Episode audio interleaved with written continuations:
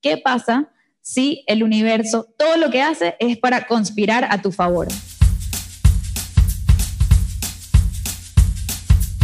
Bueno, mi gente, bienvenidos a bordo de este vuelo con destino a una nueva perspectiva. Les habla Michelle Poller de Hello Fears. Y aquí Adam Strambasser, mejor conocido como Stramhacks. Somos una pareja emprendedora, soñadora, ejecutadora y cuestionadora. No nos conformamos con el mundo como nos lo pintaron, así que estamos pintando nuestra propia versión. Más auténtica, sin filtro, más basada en nuestras creencias y experiencias, y no tanto en lo que se supone que veamos. O que seamos. Grabamos desde el avión, literalmente cada vez que podamos. Y figurativamente también, cada episodio es un viaje a 30.000 pies de altura, donde hacemos zoom out de nuestro día a día para filosofar sobre temas que le dan forma a nuestra existencia. Desde el avión es un vuelo hacia nuevas maneras de pensar y de ver la vida. Mientras nuestros vecinos de vuelo nos bombardean con peos, llantos y otras interrupciones inesperadas. Nosotros buscamos elevar nuestra conciencia y cagarnos de la risa en el camino. Así que abróchate el cinturón y disfruta de este trip que no emitimos. Pasaje, de regreso.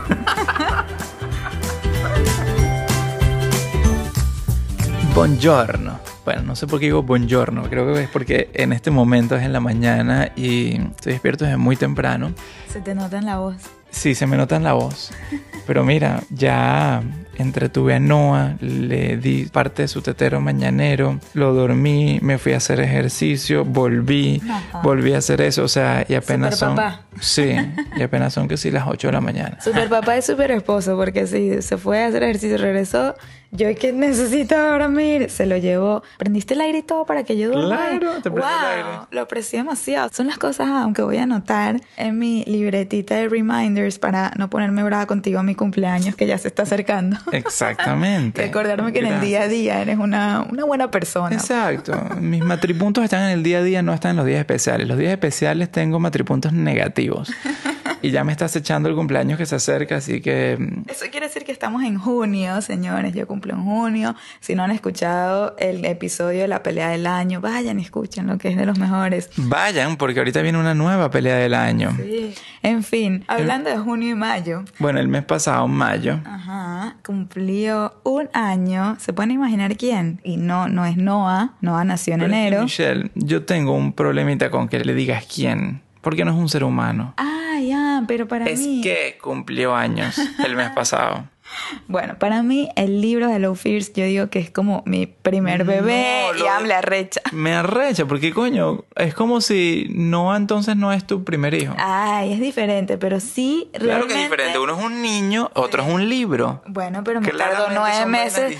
Me tardó nueve meses cocinarlo igual que al niño. Es más, fue más heavy el parto del libro que el parto de Noah. 100%, 100%. Pero el libro no te sonríe cuando lo miras con tus ojos. Se me sonríe porque soy yo misma en la foto a mí misma sonreír. Ay, Dios mío, eso está terrible. Terrible.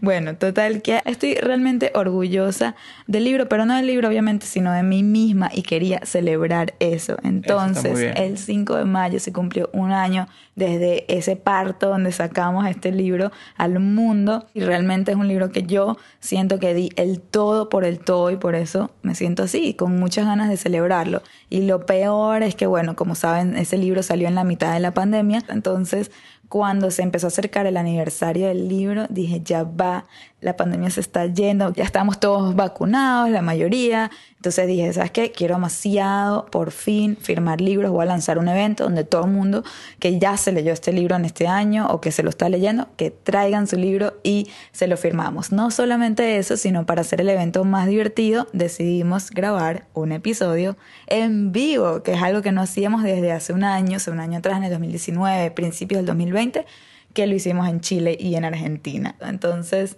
por fin grabamos ese episodio y eso es lo que vamos a compartir hoy con ustedes, el episodio que grabamos con audiencia. Así que esta es la introducción a ese episodio que vamos a estar Y compartiendo con fue ustedes. espectacular. Imagínense por un segundo el evento. Es como en un galpón, en un segundo piso, puros ventanales, muchísima luz.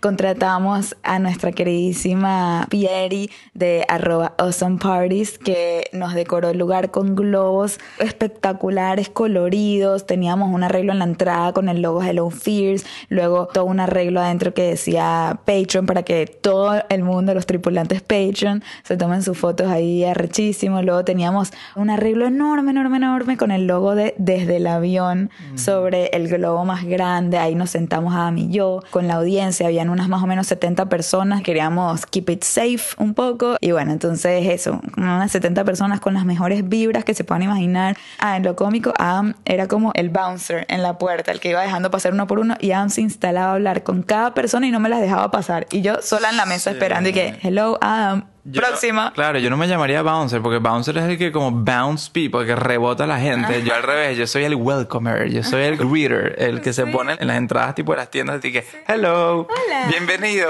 ¿cómo estás? Pero bueno, a mí me gusta conocer la historia de las personas, así que me instalaba con cada quien a, a darles abrazos. Así que bueno, no queremos ya ocupar más de su tiempo en este preámbulo porque el episodio está espectacular y queremos que lo escuchen. Sí, Se le- trata les va a de encantar que este es lo mejor que puede pasar cuando lo peor pasa. Así que Con eso los dejamos. Que disfruten el episodio. Y antes de comenzar, quiero nombrar rápidamente a los patrocinantes del evento. Porque de verdad que este evento nunca hubiese sido lo que fue sin primero el venue que donde hicimos el evento eh, aquí en Miami, Atlantic Village Hallandale. Espectacular. No pudo haber sido mejor. No se imaginan la piñata que nos hizo Piñata Depot con el emoji de Hello Fears, lo máximo. Eh, bueno, mis Bunny Cakes, Hello Bunny Cakes, mi lugar de postres favorito aquí en Miami. Nos trajo una torta espectacular. Cayana Masa, ¿ok? Busquen C-A-L-L-A, como cállate, pero Cayana. Ellos hacen esas arepas. Dije, cállate y come tu arepa. Cállate y cómete O la masa. cállate que estoy comiendo Sí. mi arepa. Esas arepas tricolor me llenaron el alma de felicidad. Luego teníamos unos habladores que se llaman, son esas cositas que uno aguanta en las manos para las fotos, así que dice como que cosas divertidas y no sé qué, que tienen en las bodas y eso. Bueno, Signarama, Davy en Instagram, lo pueden encontrar. Aileen está detrás de esto, ella nos dio estos signs para las fotos y estaban demasiado bellos. Aparte, imprimió los posters, los flyers, todas las cosas impresas. Fue con Signarama Davy, es demasiado bueno. Luego, obviamente, no podía faltar matcha en mi evento y Tea Bar, ok, arroba Tea Bar. Ana estaba ahí haciéndonos una limonada de matcha y un té espectacular. Así que gracias, Ana, de verdad. Las sillas y las flores de Federica Nava Events. Ok, arroba Federica Nava Events les resuelve todo a último momento. Y bueno, las fotos de Y Photographics, ok, porque es Yomi, la Y de Yomi, que es la que tomó las fotos, unas fotos demasiado bellas y aparte hizo un video que le quedó espectacular. Se los dejo en las notas del episodio del video para que lo vean. una dulzura Sí. y súper entregada. Sí, no, y de lo verdad que máximo. muy agradecidos con ella. Sí, el sonido por DJ Davido. Hello. Ah, muy importante, la asistente de producción Mafe, arroba Make It Posh, nos ayudó buenísimo con el Zoom. Habían cientos de personas en el Zoom y fue lo máximo. Y por último, mi maquillaje, Arrom Mafe, Mafe Arrom, espectacular. Siempre está para mí aquí en Miami, para todos mis eventos. Se las recomiendo muchísimo si necesitan maquillista en Miami, arroba Arrom Mafe, doble. Ok, bueno, empezamos el episodio.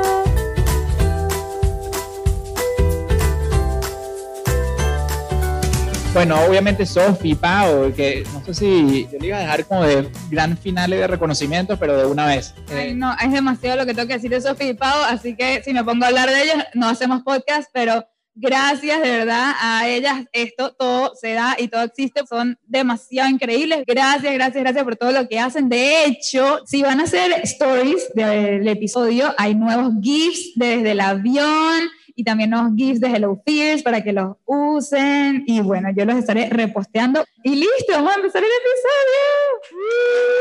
episodio. ¡Qué emoción! Ok, habla tú, ah, mientras yo me como un pequeño. ok, y nosotros tenemos nuestra introducción, que siempre es lo que me da ganas a mí de comenzar este episodio. ¿Tú me puedes cantar la musiquita para in- inspirarme? Tan, tan, tan, tan. Tan, tan, tan, tan. No, no sé. Importa, me inspiraste igual. Ajá. Buenas, buenas, buenas. Buenas noches a todos. Hoy un episodio súper especial porque estamos en vivo.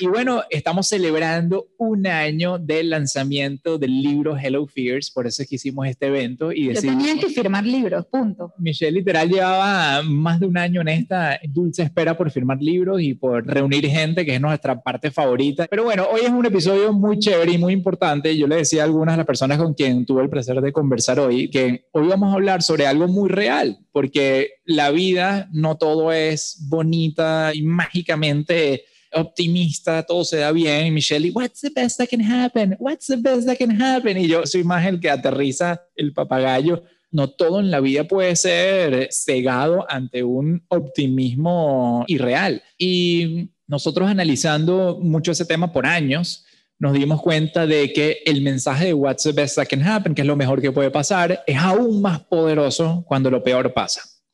Y de eso se trata lo que vamos a estar hablando hoy, porque todos aquí seguramente hemos pasado por momentos en los cuales decimos, coño, si no es lo peor que pasa, son cosas chimbas, pasan momentos así como difíciles que uno provoca agarrar el libro ese Hello Fears y estamparlo contra la pared. eh, coño de la madre, esta vaina. No se suponía que me leíste el libro y me iba a inyectar de energía y que todo iba a ser este, lo más bonito del mundo. Y ahí es donde entran las reflexiones y el poderío de entender este mensaje en contexto y entender este mensaje mucho más profundo de lo que simplemente leer un libro motivador e inspiracional, porque no estamos aquí solamente para quedarnos en la superficie de uh ra, ra, ra, que es lo mejor que puede pasar y salimos por la puerta y emprendemos y nos va de maravilla. No, muchos vamos a emprender y vamos a quebrar o vamos a tener que pivotear o pensamos que nos iba a ir bien en esa cita con esa pareja y de repente te montó cachos, coño. Todas esas cosas van a pasar. Y así que, Michelle, comencemos. Ok. Todo comienza, ya se desvió por todos lados. Pero no fue buena esa desviada. Estuvo bien. Ok. Estuvo bien. no, sí estuvo muy buena, gracias. Claro, porque hay, Sí. que, hay que darle a la gente el preámbulo de por Es qué cierto, es es importante cierto. para Es verdad, ellos. es verdad. Le importa mucho que aterricemos las cosas y darle estructura a todo. Y si vieran qué linda la estructura que le dio a todo el mishmash que había hecho yo. Pero toda esta historia comienza cuando yo estoy a punto de sacar el libro, un mes o dos meses antes, no sé cuántos meses antes, y me dice, bueno, Michelle, a ver, ¿qué quieres lograr con este libro? ¿no? Como que pongamos metas medibles para ver si las alcanzamos o no. ¿Cuántas ventas quieres tener con el libro? Y que decía yo, Esto fue lo que me dijo. Yo quiero, y se queda pensando, yo quiero que mi libro haga yo no podía ponerle un número. Y se, Eh, no. se imaginarán mi mente cuadrada. ¿Qué pongo aquí? weón? O sea, ¿qué coño es boom? O sea, ¿cómo sé yo si decirle, ay, mi vida no hiciste boom o mi vida hiciste boom? o, sea, o sea, yo tenía que prepararme para el momento para, para poder apoyar a Michelle en cómo se iba a sentir, ¿no? Y, y quién sabe aquí cuánto es boom. Ajá, me decía, boom, son 5 mil copias. Yo, no. Boom, son 20 mil copias. Yo, no. Boom, son un millón de copias. Yo, bueno, sí, eso es obviamente boom, pero entonces me dice, pero ¿cuál es el punto del boom? ¿Cuándo empieza el boom? Y yo, no sé, yo quiero que haga boom. Y dice, ¿pero qué es boom? Y le digo, no sé, que salga en Oprah, que Ellen hable de él, que se lo lea alguien muy importante y hable, ¿sabes? Eso es boom, yo quiero que haga boom el libro, esto es todo, eso es todo lo que yo quiero. Que lo lea la mayor cantidad de gente posible, no le puedo poner un número, simplemente es así como lo, lo más que se pueda. Entonces se preocupa un montón porque me dice, Michelle, te estás como que setting up for como failure, ¿no? Como a, a defraudarte, A decepcionarte. a sí. decepcionarte. O sea, e- ese boom es, es un poco alta tus expectativas, whatever that means, boom, para ti, pero suena un poco inalcanzable y... Es peor que hasta las expectativas. Es una expectativa ni siquiera describible. Exacto, como sí. Entonces me dice, yo creo que deberías ir a terapia y trabajar en ti antes de lanzar este libro. Y yo, qué buena idea. Entonces, nada, llamo a mi terapeuta, necesito hablar contigo, tengo demasiadas expectativas, no sé qué hacer con ellas, ayúdame porque esto ¿sabes? puede resultar muy mal. Entonces, en eso mi terapeuta me dice, bueno, y el que ya leyó el libro sabe esta historia porque está ahí, pero igual se las cuento para que no. ¿Hay alguien aquí que no leyó el libro? ¿Dónde está? Ahí está. Ella. Entonces, te la cuento a ti. Entonces, a ver si te animas a leerlo. Mi terapeuta me dice, Daniela, hello, si me estás oyendo, perfecto, ok. Me dice, Michelle, te voy a poner un reto. Yo quiero que escribas una carta a la Michelle de un año después de haber lanzado el libro, pero quiero que te plantees esto. ¿Qué es lo mejor que puede pasar? Y yo, ajá, si lo peor pasa. Y yo, ¿qué? Y me dice, sí, ¿qué es lo mejor que puede pasar si lo peor pasa? Es decir, si todas tus expectativas no se cumplen. En ese caso, ¿qué es lo mejor que puede pasar? Entonces yo le digo, no, yo, sorry, te respeto mucho, pero yo no voy a hacer ese ejercicio, vamos al próximo. Entonces me dice, no, te reto a que lo hagas. Y digo, no, porque si yo escribo eso, ya estoy entonces poniendo como en el universo que lo peor puede pasar. Y yo creo demasiado en eso. Y hay que proyectar solo lo que uno realmente quiere. Es como que no puedes decir cómo evitar los gatos en Google porque te salen puras imágenes de gatos, ¿no? Entonces tienes que tener mucho cuidado con cómo dices las cosas y, y las cosas que visualizas y atraes. Entonces yo le digo que no y me dice, mira, esto te lo voy a poner como un reto y a mí los retos, pues sí me gustan. Entonces acepté su reto y empecé a escribir esa carta a la Michelle del futuro sobre qué es lo mejor que puede pasar si lo peor pasa. Y para mí en ese momento lo peor que podía pasar es que Oprah no hable de mi libro. No, eso es lo peor que puede pasar. ¿Qué más va a pasar peor que eso? Y escribiendo la carta me voy dando cuenta que lo mejor que puede pasar ya pasó.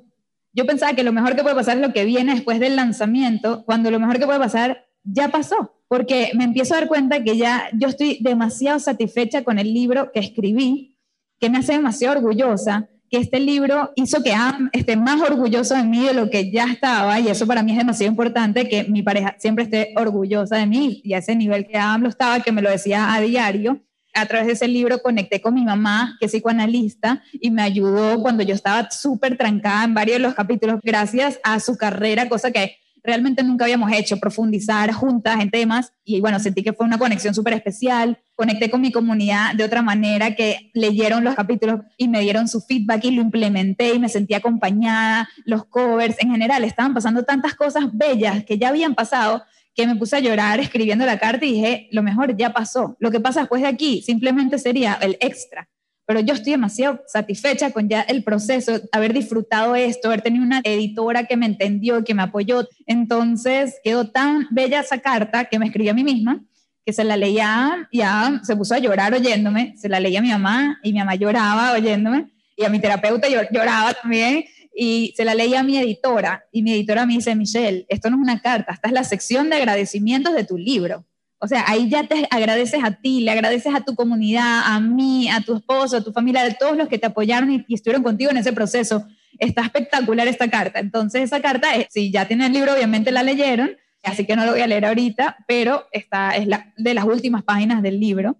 Y reconocí que lo mejor que podía pasar ya pasó, ¿verdad? Eso es demasiado importante porque me hizo, esa carta me hizo reconocer mi valor, me hizo reconocer mi proceso al hacerme esa pregunta. Y todo esto lo que hizo, esa actividad, ese reto, fue que le restó peso a la incertidumbre futura y le suma valor a lo transcurrido.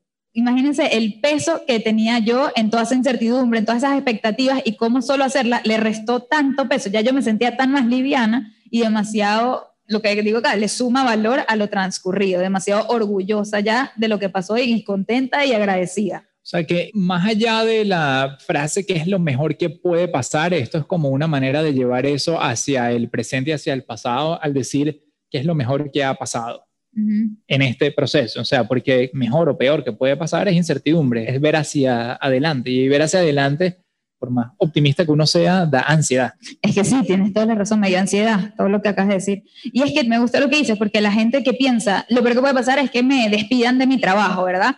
Pero entonces tú dices, ¿qué es lo mejor que puede pasar si me despiden? Y en verdad haces ese reto, ese proceso, te das cuenta y empiezas a reconocer todo tu valor, empiezas a reconocer todos tus talentos y te das cuenta que sí hay vida después de un despido, que sí hay oportunidades y es demasiado bonito poder reconocer eso dentro de uno, porque entonces afrontas la vida con mucha más calma y mucho más control, porque te das cuenta que sí, uno no puede controlar, bueno, eso vamos a hablar en un ratito, pero uno no puede controlar los sucesos, lo que nos pasa, pero sí lo que nosotros podemos hacer al respecto. Entonces, al final, ¿qué pasó? Yo les digo que pensé que lo peor que podía pasar es que Oprah no hable de mí y bueno, no habló de mí, pasó lo peor. Pero pasó algo aún peor, ¿verdad? Que es algo que nunca me imaginé, una pandemia. Ah, fíjate, había algo peor.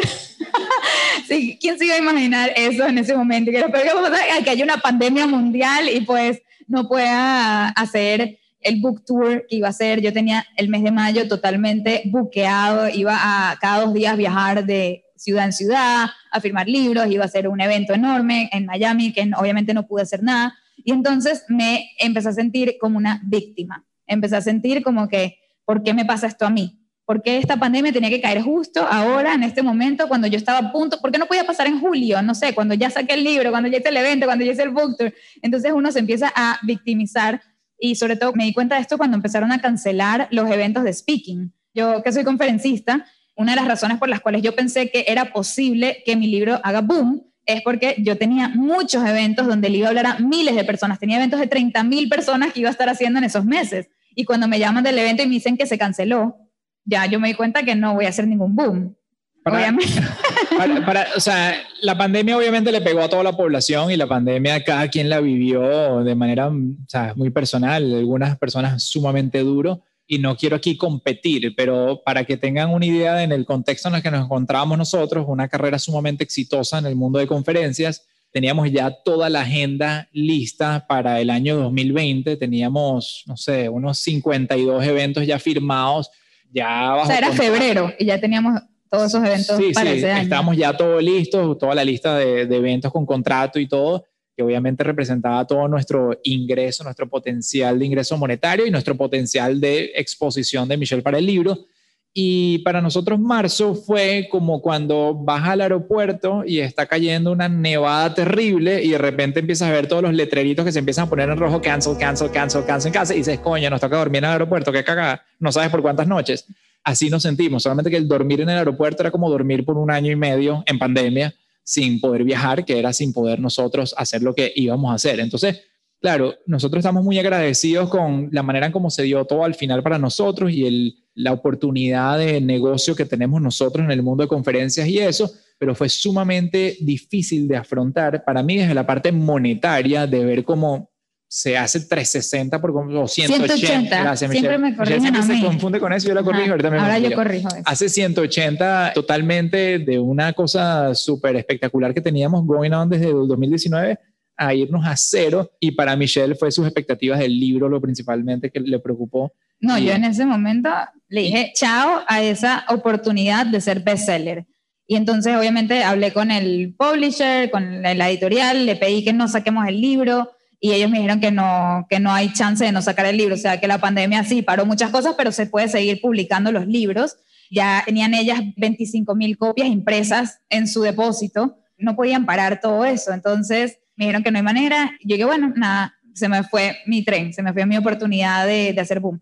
Y entonces, ¿cómo reaccioné? Este, como les dije, a través de la victimización, 100%, y empecé a partir de ahí a tener que cambiar mi manera de pensar con respecto a esto, porque ya no había manera, no había vuelta atrás, yo ya estaba metida en ese peo. Entonces, lo primero que aprendí es eso que les venía diciendo, que no podemos controlar lo que pasa en el mundo, pero sí cómo reaccionamos nosotros a los sucesos, a los despidos, a los divorcios, a las enfermedades, la política, ¿no? Cuando gana el candidato que no queremos, cuando quebramos un negocio, cuando nos rechazan de una oportunidad o de una relación también. Entonces, me encanta esto que dijo Adam sobre la victimización ayer que estábamos hablando del tema. Sí, porque creo que todos aquí hemos llegado a un punto en donde nos victimizamos por cosas externas que pasan, ¿no? Dices, coño, ¿por qué me pasó a mí? Pero pobrecito yo y todo eso. Entonces, ayer reflexionando, nos damos cuenta que victimizarse es cuando nos vemos a nosotros desde afuera. Nos vemos desde afuera y sentimos lástima por nosotros mismos y como que vemos, ah, bueno, pobrecito esta persona que le está pasando tal cosa. Y nosotros estamos en un momento donde victimizarnos no nos iba a llevar a nada, sino más bien nos iba a, a, hundir. a, a hundir. más en tema de no paz mental, hablando uh -huh. del idioma ahí de nuestra querida Steph. Y nosotros dijimos, aquí lo que tenemos que hacer es como reevaluarnos. O sea, pasó esto, a todo el mundo le está pasando, que ayudó que a todo el mundo le pasara porque dijimos, coño, bueno, Sí. Todos estamos jodidos en esta vaina. Pero entonces es como que, bueno, dentro de todos estar jodidos, vamos a ver cómo picamos adelante, ¿no? Y lo que tocaba hacer era reevaluarse. Y yo digo, bueno, ¿cuál es la contraparte de vernos desde afuera? Es vernos desde adentro. Y vernos desde adentro es lo que nos permitió a nosotros reevaluarnos en el por qué realmente queríamos hacer las cosas que queríamos hacer, por qué teníamos esas expectativas o esas ganas de hacer las cosas. Entonces, reevaluarnos desde adentro nos permitió conectar con la real razón de por qué Michelle escribió este mensaje, qué es lo que más quería, más allá del boom y de Oprah y de eso, lo que más quería Michelle era que su mensaje llegue a personas reales, lo que más quería era que su mensaje conecte con otra gente y pueda cambiar vidas de verdad. ¿Qué más? Sí, entonces me encantó eso porque es verdad, yo me imagino así como yo chiquitica acá y de repente viéndome desde afuera como la víctima, pero me encantó lo que dice Adam de cómo te ves desde adentro. Cuando te ves hacia adentro, ¿qué estás viendo? ¿Quién eres tú desde adentro y no desde afuera? Ya me preguntó ayer eso, mientras lo hablamos, me dice, ¿cómo te ves tú? ¿Cómo te viste tú desde adentro? Y yo le digo, me vi como una líder. Entonces me dice, wow, como que no se lo esperaba porque me dice, qué raro, porque no siento que tú te considerabas una líder o que lo habías expresado de esa manera. Y la verdad es que no lo había expresado de esa manera, pero sentí como una responsabilidad en ese momento porque yo dije, si yo hablo de todos estos mensajes, ¿cómo no voy a ser yo la que vive estos mensajes? ¿Cómo no voy a ser yo la que hace lo que predica? Entonces yo en este momento me tengo que comportar como la líder que sí soy, porque tengo movimiento, porque tengo gente que, me admira, que me sigue y que me necesita en este momento, que ellos necesitan más que nada mi mensaje. ¿Y con qué cara doy mi mensaje si yo me estoy viendo a mí misma como una víctima, que es algo que yo siempre digo a la gente que no deberían hacer? Entonces, cuando yo me vi a mí misma como una líder, cambió todo el panorama porque dejé de victimizarme y empecé a tomar acción, que es demasiado lo más importante. Dije, ok, ¿qué podemos hacer? Entonces, en ese momento se nos ocurrió, esto era mitad de marzo, lanzar en dos semanas o una semana la primera conferencia digital.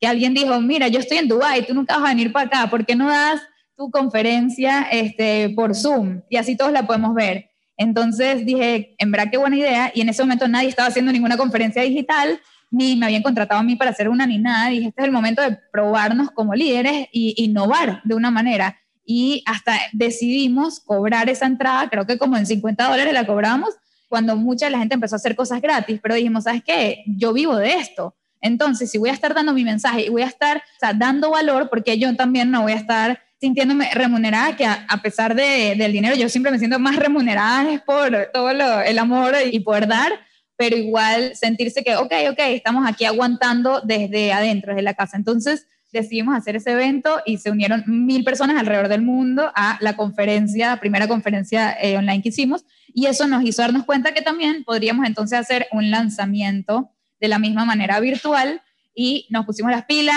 hablamos con Pieri, Bonnie Cates, eh, Erika de la Vea, con qué más hicimos colaboración con un gentío para que esto salga, y no solo que salga, sino que salga de una manera chévere, que esto sea una experiencia y nos pusimos a trabajar, me acuerdo Paula trabajando como loca conmigo en esto y fue demasiado espectacular ese día, hace un año exactamente, me da full nostalgia pensar en eso ahorita. Entonces eso pensé, ¿qué hace una líder en una situación que aparenta ser negativa? ¿Cómo actúo sabiendo que tengo gente que me admira y que me sigue? Yo, la Fear Girl, o sea, la que habla de todos estos temas. Sí, entonces recuerdo ese momento en el que estábamos Michelle y yo como hablando de todo lo que estaba haciendo la gente como en nuestra industria, ¿no? La gente que era speaker. Y el término muy común que se usa es como eres un líder de pensamiento, you're a thought leader, ¿no? Eso es lo que se habla mucho de estas personas que uno admira y tal. Y ahí en ese momento yo le dije a Michelle, Michelle, no es momento de ser thought leaders. Todo el mundo puede ser thought leader desde la comodidad de su casa y desde su telefonito y es muy fácil. Hoy en día cualquier huevón anda por ahí posteando quotes y vaina es momento de ser action leader, es momento de liderar, por ejemplo, o eso suena raro, pero sí, liderar dando el ejemplo. Y es momento entonces de dar paso al frente y hacer las cosas distintas que nadie está haciendo. Es momento de la gente que no, que yo voy a dar mi conferencia online y unas conferencias que se cobran a nivel corporativo en los miles de dólares, la voy a ofrecer al público por 50 dólares. ¿Qué es esto? Sí, es momento de tomar acción y trazar un nuevo curso. Y también eso te lleva a pensar mucho desde la abundancia y no desde la escasez. Muchos speakers no quisieron dar su conferencia online por eso mismo. Decían, no, no, no, esto cuesta demasiado, yo no lo voy a dar así simplemente al público. Y también nosotros conectamos con la necesidad que había en ese momento en nuestra comunidad, que es, necesitan este mensaje más que nunca. Vamos a pensar desde la abundancia, cómo podemos dar en este momento y también nosotros sentirnos obviamente remunerados por lo que estamos haciendo. Yo creo que hay una reflexión importante en lo de Action Leaders porque todos estamos con el telefonito y nuestras cuentas de Instagram y verán, ah, bueno, qué cosa se me ocurre bonita que decir y tal.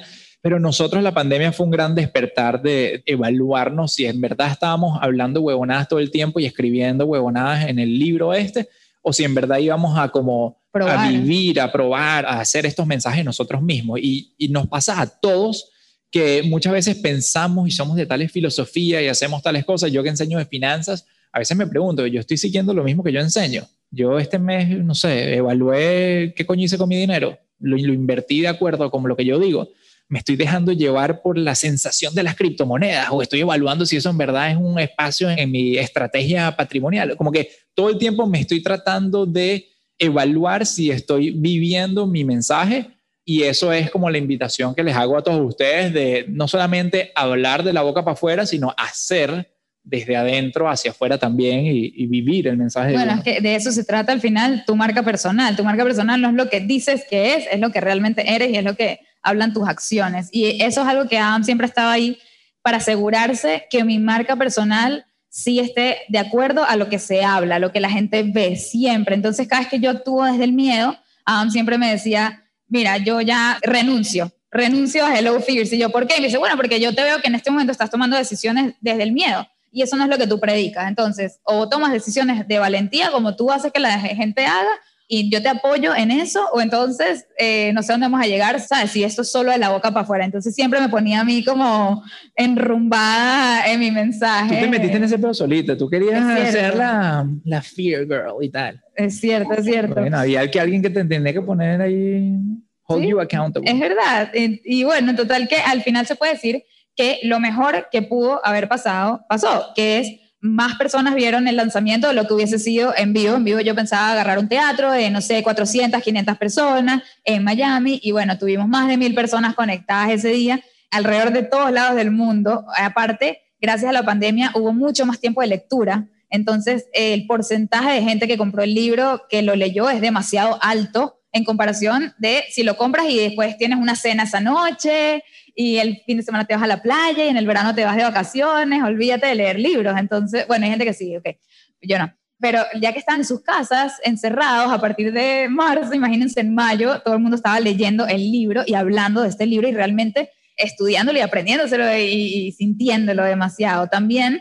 gracias a eso habían más Instagram Lives, ¿se acuerdan el boom de los lives que hubo? Todo el mundo estaba live, todo cada dos segundos. Era una competencia de los lives, pero bueno, gracias a los lives pues pude conectar con más gente y dar ese mensaje. También más podcasts, gente famosa que hace sus podcasts que hacían menos cantidad porque tienen una vida agitada, estaban en su casa todo el día, entonces tuve invitaciones a hacer podcasts que no me imaginé que iba a lograr. Bueno, gracias a eso también tuve más tiempo en casa durante mi embarazo, ¿no? Gracias a la pandemia, que se puede decir que esta semana se cumpliría un año de concebido de Noah, porque literalmente...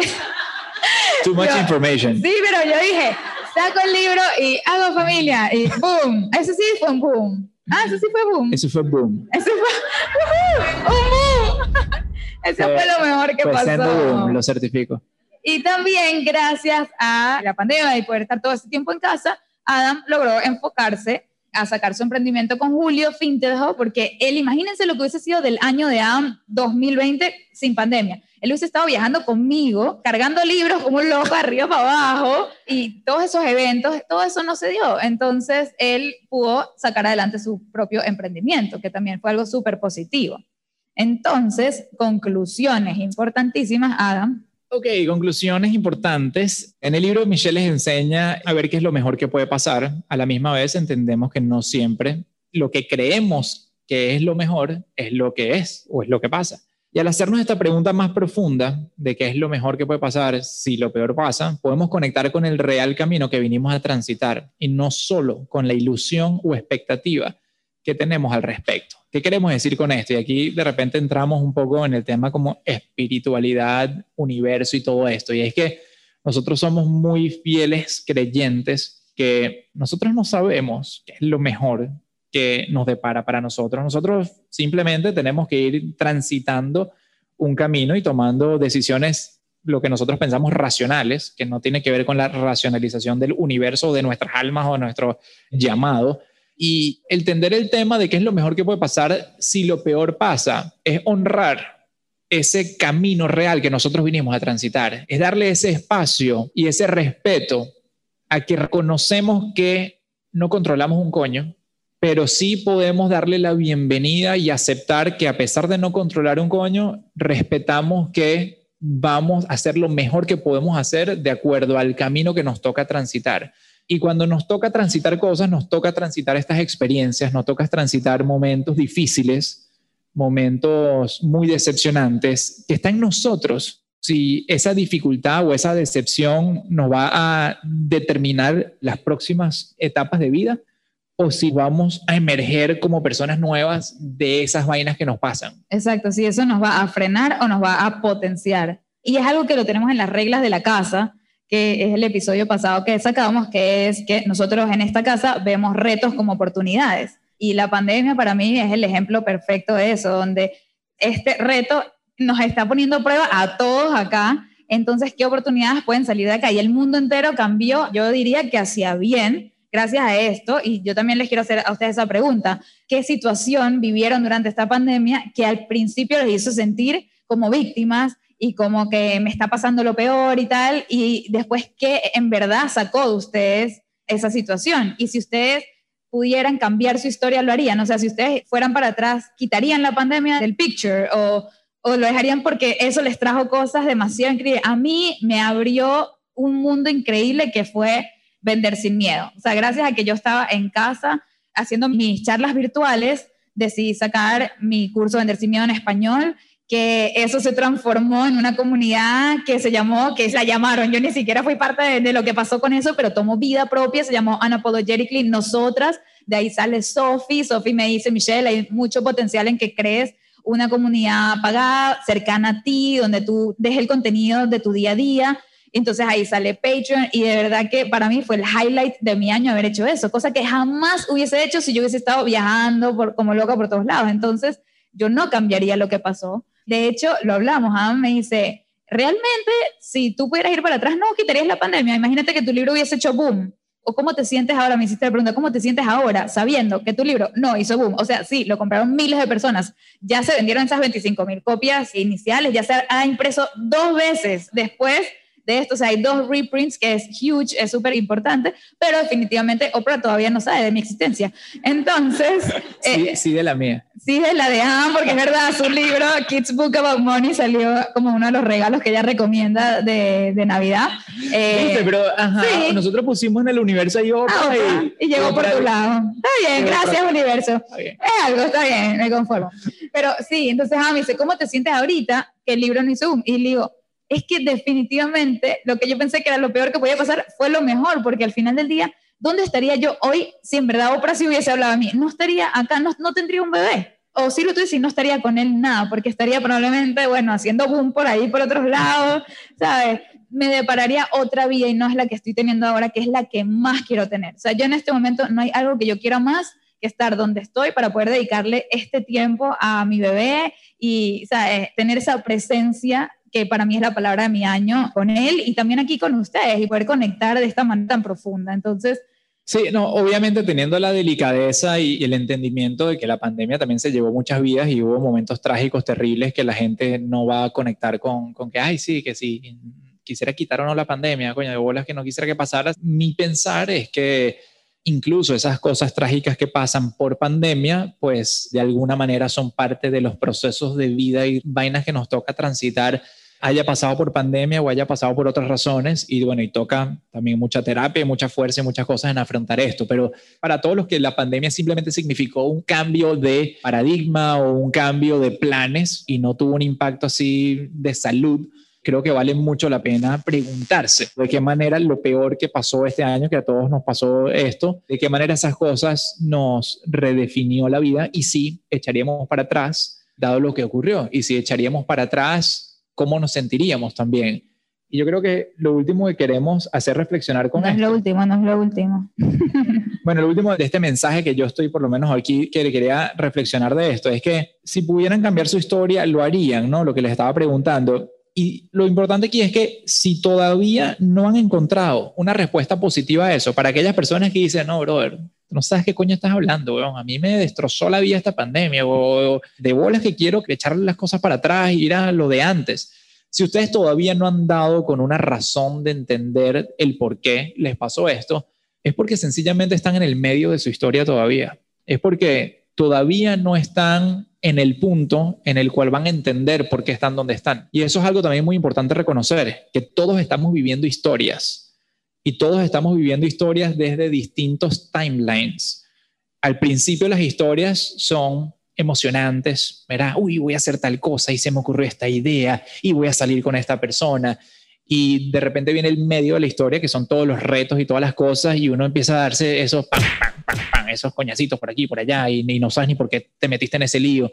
Y de repente hay gente ahorita que se siente que, que no, no entiende por qué les pasó estas cosas. Y la reflexión es esa, probablemente estemos en ese medio de esa historia, y esa historia se va a seguir desarrollando. Y cada quien tenemos distintas historias pasando en paralelo, y toca como que comprender que cuando estemos en el medio de la historia, tener esa perspectiva de hacer zoom out de nuestra mente cerrada que tenemos en el momento, ¿verdad? Que estamos ahí enfocados, victimizándonos y, pegados con un tema de que pensamos que nuestra vida apesta por tal y tal razón. Si hacemos zoom out y vemos que la historia le falta recorrido, entonces podemos hacer algo al respecto. Y a mí eso me da muchísima esperanza esa frase me encanta. Cuando tú sientes que ya todo se fue a la mierda, todo se acabó y después te recuerdas que tú estás solo en la mitad de la historia, me da mucha esperanza con el tema del libro, porque no es que, ay, si no salió en el bestseller la primera semana, no se vendió un millón de copias la primera semana, ya se venció, tenía fecha de vencimiento, así como la leche, ¿no? Se pudrió. No.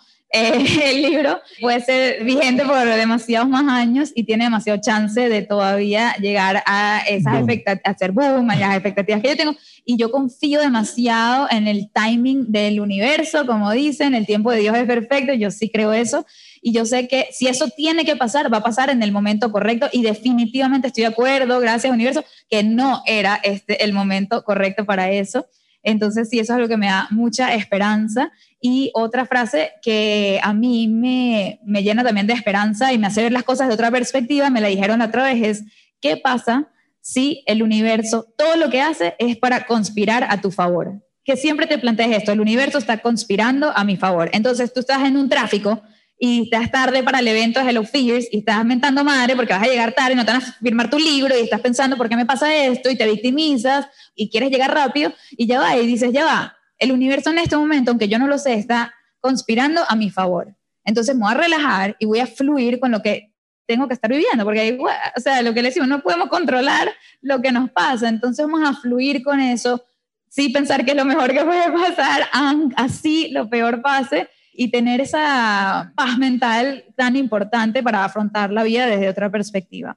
Y me encanta algo que tocaste tú, Am, que después te lo llevaste y corriste con eso. Entonces no, no, no hice este punto, pero me encanta porque cuando dijiste lo mejor que puede pasar o lo peor que puede pasar, dijiste lo que creemos que es lo mejor que puede pasar. Y lo que creemos que es lo... O sea, entonces cuando uno dice, es que lo mejor que puede pasar es esto, tú no tienes ni idea lo mejor que puede pasar. De verdad, tú no tienes ni idea. Tú crees que es eso y puedes tener esas aspiraciones y todas, pero en verdad tú no tienes ni idea lo mejor que puede pasar para ti. Entonces, por ejemplo, cuando alguien me dice, quiero demasiado lograr esto, yo nunca le deseo, ay, sí, ojalá que lo logres. No, es, ojalá te pase lo mejor que te tenía que pasar. O sea, solo el universo sabe qué es lo que te tenía que pasar a ti, qué es lo mejor. Y quizás si logras eso que tú querías lograr, no era lo mejor y, te vas a la mierda, porque sí, porque eso te llevó en otra dirección y no conociste el amor de tu vida. O sea, tú dices, ojalá ven el trabajo en Holanda que quiero y quizás, ¿sabes? Yo te digo, ay, ojalá te lo den y de repente eso, no conociste el amor de que vivía no sé dónde, o, ¿sabes? Entonces, y me lo digo mucho a mí misma, mucho.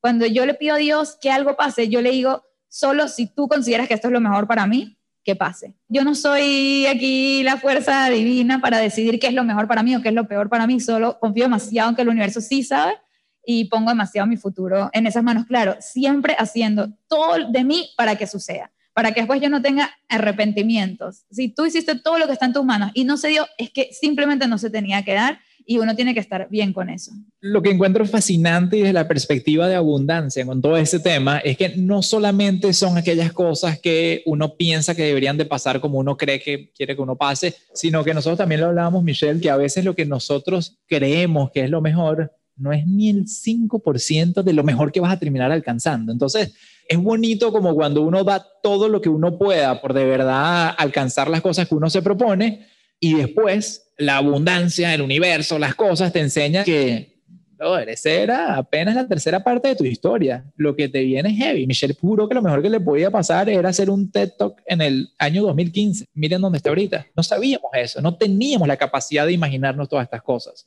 Entonces, es un reality check de que, de que somos unos, unas hormiguitas en este mundo de, universo y abundancia y que no nos creamos arrogantes de tratar de controlarlo todo.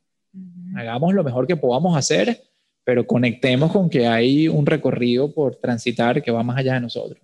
Mi deseo para todos ustedes es que no necesariamente cumplan esas expectativas que tienen, sino que aprendan a tener la curiosidad de qué les está esperando a ustedes, o sea, qué es lo que el universo quiere para ustedes y afronten la vida con esa curiosidad, siempre diciendo, me gustaría que esto pase, voy a hacer todo lo posible para que pase, pero tengo la curiosidad de qué es lo que realmente va a pasar y la confianza de que lo que sea que pase, vamos a tener las herramientas para enfrentarlo. No importa lo que va a ser, pero siempre las herramientas vienen de adentro, no de afuera, y eso es lo más hermoso. Entonces siempre hay que continuar instruyéndonos, conectando con la gente, creando esta comunidad, apoyándonos entre nosotros, porque eso es lo que podemos contar cuando lo peor pase. Así que bueno, espero que les haya gustado este capítulo desde la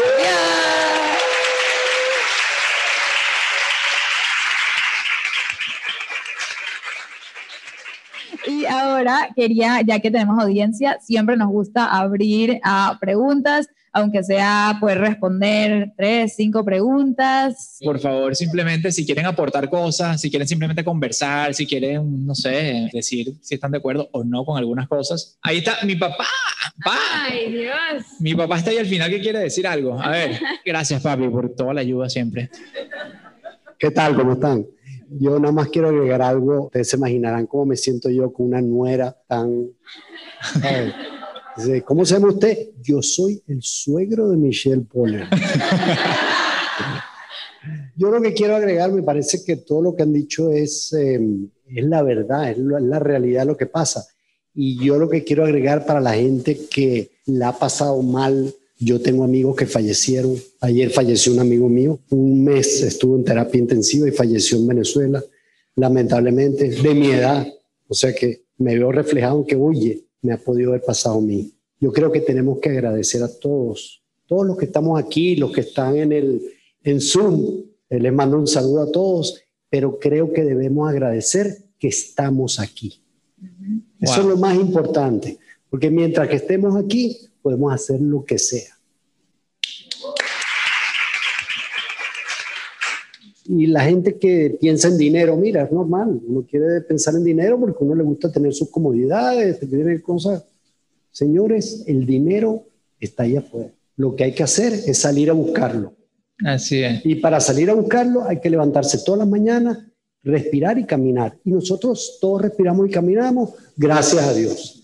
Un saludo. Gracias, Pablo.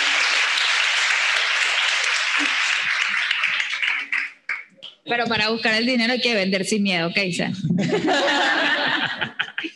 Hola, buenas noches. Bueno, yo quiero agradecerles a ustedes porque hoy lo hablaba con Adam antes de entrar y eh, no se dan una idea, o vos, Michelle, cómo me inspiraste. Yo me vine hace dos años a Miami, dejé mi carrera de abogacía, estaba totalmente frustrada, asustada y, y bueno, me vine acá a probar cuatro meses conocí al amor de mi vida y me fui por miedo. De nuevo a Argentina.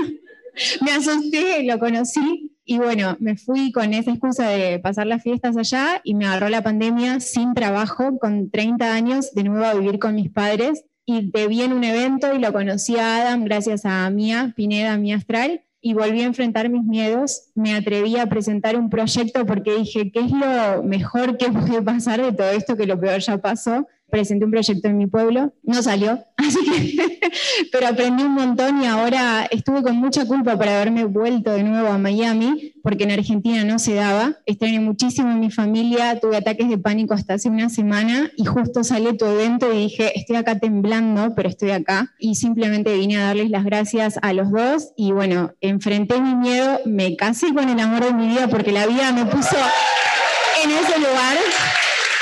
Me trajo acá de nuevo a la casa del amor de mi vida, pero le quiero dar las gracias y cuando leí tu libro al inicio vos le agradeces a tus futuros hijos y también le agradeces a tu marido por apoyar a una mujer empoderada. Así que nada, gracias, vine a dar las gracias.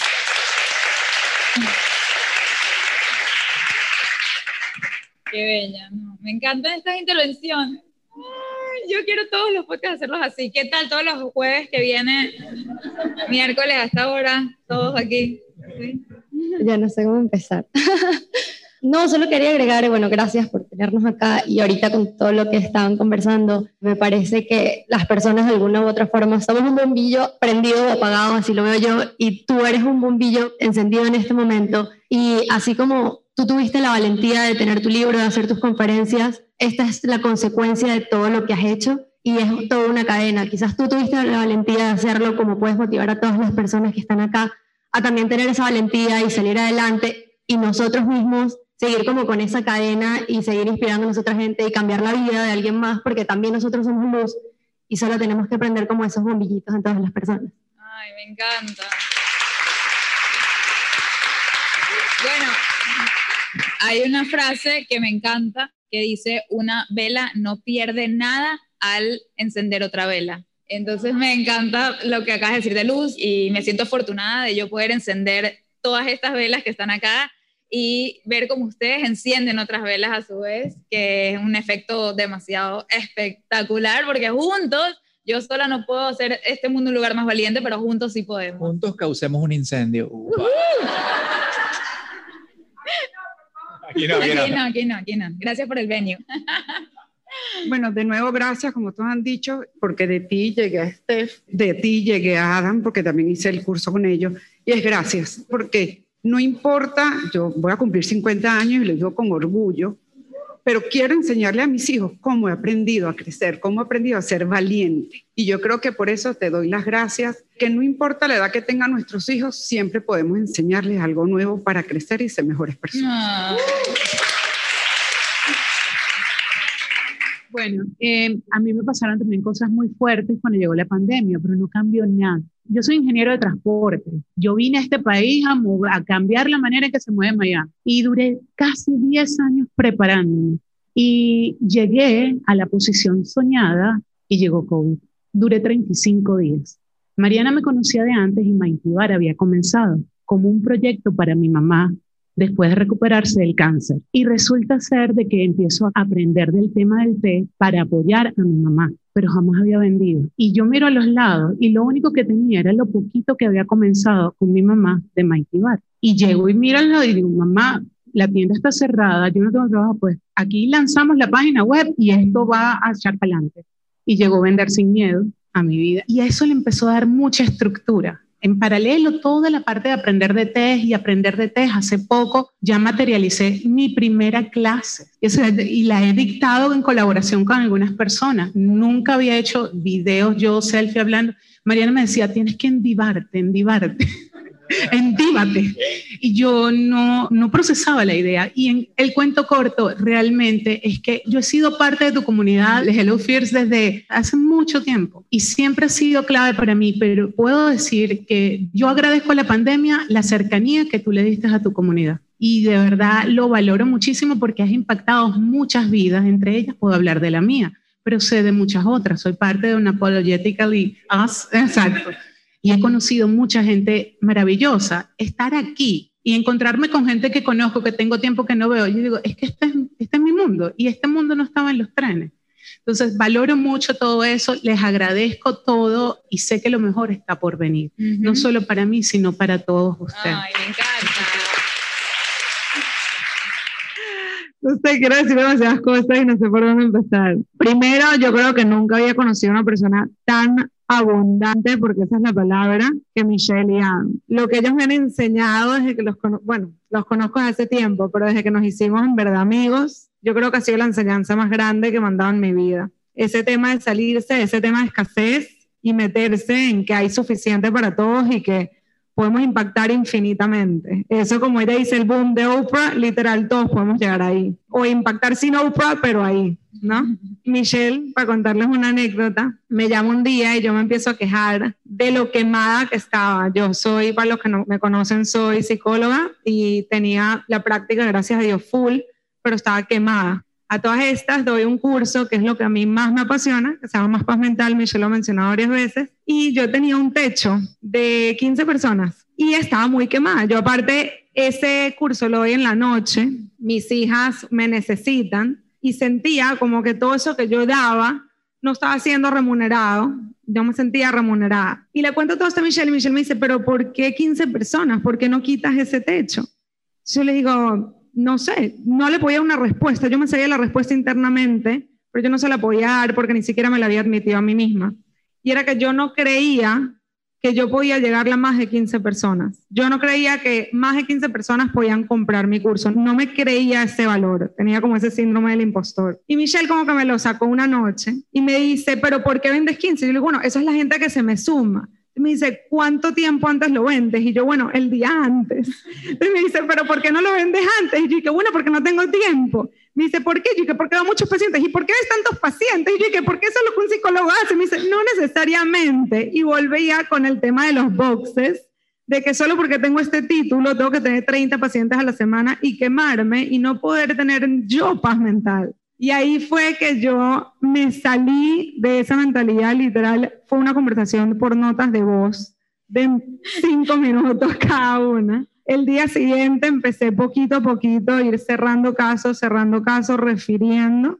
Hoy en día veo yo que sé, dos pacientes a la semana y mañana tengo la tercera semana de Más Paz Mental con 460 personas. Yo creo que una de las frases que a mí más me gustan del libro es la que tengo en el sticker, que dice que entre más tú crees en ti mismo, más haces que otros crean en ti mismo.